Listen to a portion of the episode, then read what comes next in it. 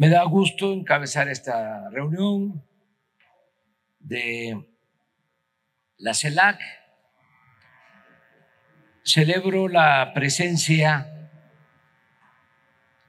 de Charles Michel, presidente de la Comisión Europea, de Alicia Bárcenas, de la CEPAL, y de presidentes, ministras, ministros, representantes diplomáticos de América Latina, el Caribe, amigas, amigos todos. La CELAC en estos tiempos puede convertirse en el principal instrumento para consolidar las relaciones entre nuestros países de América Latina y el Caribe y alcanzar el ideal de una integración económica con Estados Unidos y Canadá en un marco de respeto a nuestras soberanías. Es decir, construir en el continente americano algo parecido a lo que fue la comunidad económica que dio origen a la actual Unión Europea. Es nuestro sentir que este ideal puede convertirse en realidad si pensamos y acordamos sobre tres cuestiones básicas. La no intervención y la autodeterminación de los pueblos. La cooperación para el desarrollo y la ayuda mutua para combatir la desigualdad y la discriminación. En el terreno político podemos comprometernos a respetar las decisiones internas de los pueblos y que ningún gobierno se arrogue la facultad de someter a otro país bajo ningún motivo, causa o pretexto, o mediante la utilización de dinero, la propaganda, las sanciones económicas y diplomáticas o el uso de la fuerza. Que las controversias sobre democracia y derechos humanos se diriman a petición de las partes en instancias verdaderamente neutrales, creadas por los países de América y que la última palabra la tengan las agencias especializadas de la Organización de las Naciones Unidas. Dos,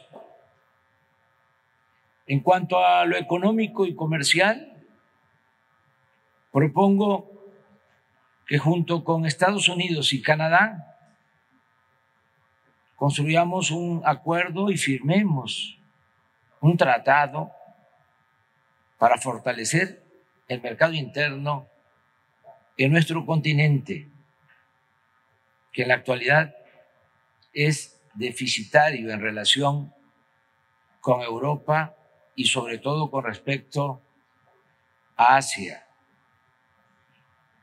Tengamos presente que en América contamos con apenas el 24% de la población de Asia. Sin embargo, consumimos el 20% más que en aquel continente. Es decir, el consumo per cápita de América es de 23.347 dólares anuales, mientras en Asia es de 4.716 dólares. Aunque esta proporción se ha venido reduciendo ante el estancamiento productivo en América y el impulso fabril y comercial de los países de Asia. La propuesta es sencilla. Se trata de reactivar pronto la economía en nuestro continente para producir en América lo que consumimos. Las ventajas son muchas, entre otras, contamos con fuerza de trabajo joven y creativa. Hay buen desarrollo tecnológico.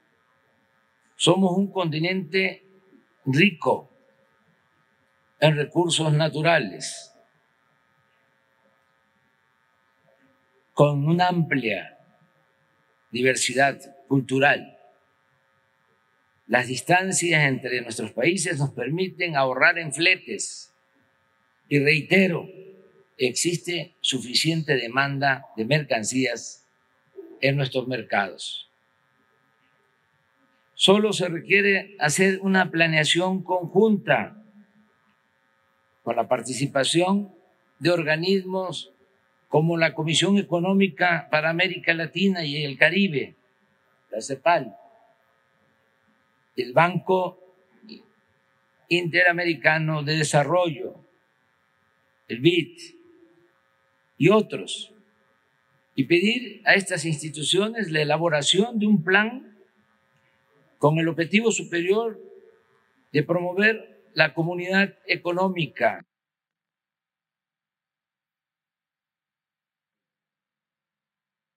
Tres.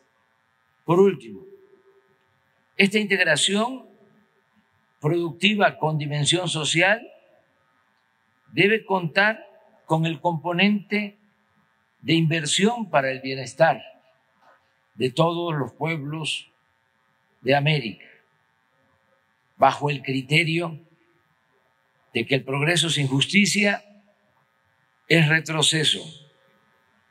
Se trata de ir hacia la modernidad pero forjada desde abajo y para todos. Recordemos que el 13 de marzo de 1961, el presidente John F. Kennedy dio a conocer en la Casa Blanca ante embajadores de América Latina y el Caribe el plan conocido como Alianza para el Progreso 1961-1969. Eran los tiempos de la Guerra Fría y se excluyó a Cuba y a la República Dominicana. Pero aún con esa falla, el presidente Kennedy reconoció en su discurso que en América Latina, cito textualmente, millones de hombres y mujeres sufren a diario la degradación del hambre y la pobreza. Son millones los desprovistos de albergue adecuado y de protección contra la enfermedad, y sus hijos carecen de la instrucción o el empleo que les permita mejorar su vida. Y cada día el problema reviste mayor urgencia. En ese entonces, Estados Unidos invirtió en 10 años 10 mil millones de dólares, que a los precios de hoy serían 82 mil millones de dólares en beneficio de los pueblos de América Latina y el Caribe. Esa cantidad fue menor a lo destinado a Europa en el Plan Marshall, 13.300 millones de dólares. desde 1948 a 1951, que a los precios de hoy serían 140.600 millones de dólares. Sin embargo, lo destinado en ese entonces a América Latina y al Caribe ha sido lo único importante que se ha hecho en materia de cooperación para el desarrollo en nuestro continente en más de medio siglo. Pienso pues que es el momento de terminar con el letargo y plantear una nueva y vigorosa relación entre los pueblos de América. Me parece que es tiempo de sustituir la política de bloqueos y de malos tratos por la opción de respetarnos, caminar juntos y asociarnos por el bien de América, sin vulnerar nuestras soberanías. ¿Acaso no tendría el presidente Biden el apoyo del Congreso de Estados Unidos para destinar recursos en beneficio de los pueblos de nuestra América y reducir la desigualdad y la violencia en la región, causas principales de desosiegos sociales y de flujos migratorios.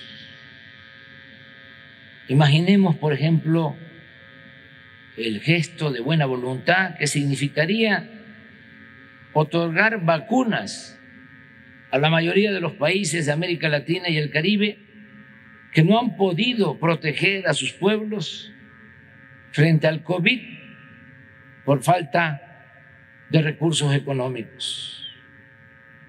Estoy seguro que el presidente Joe Biden y la vicepresidenta Kamala Harris, así como el primer ministro de Canadá, Justin Trudeau, estarán atentos a las propuestas de consenso que logremos establecer en este foro para actuar en bien de nuestros respetables pueblos.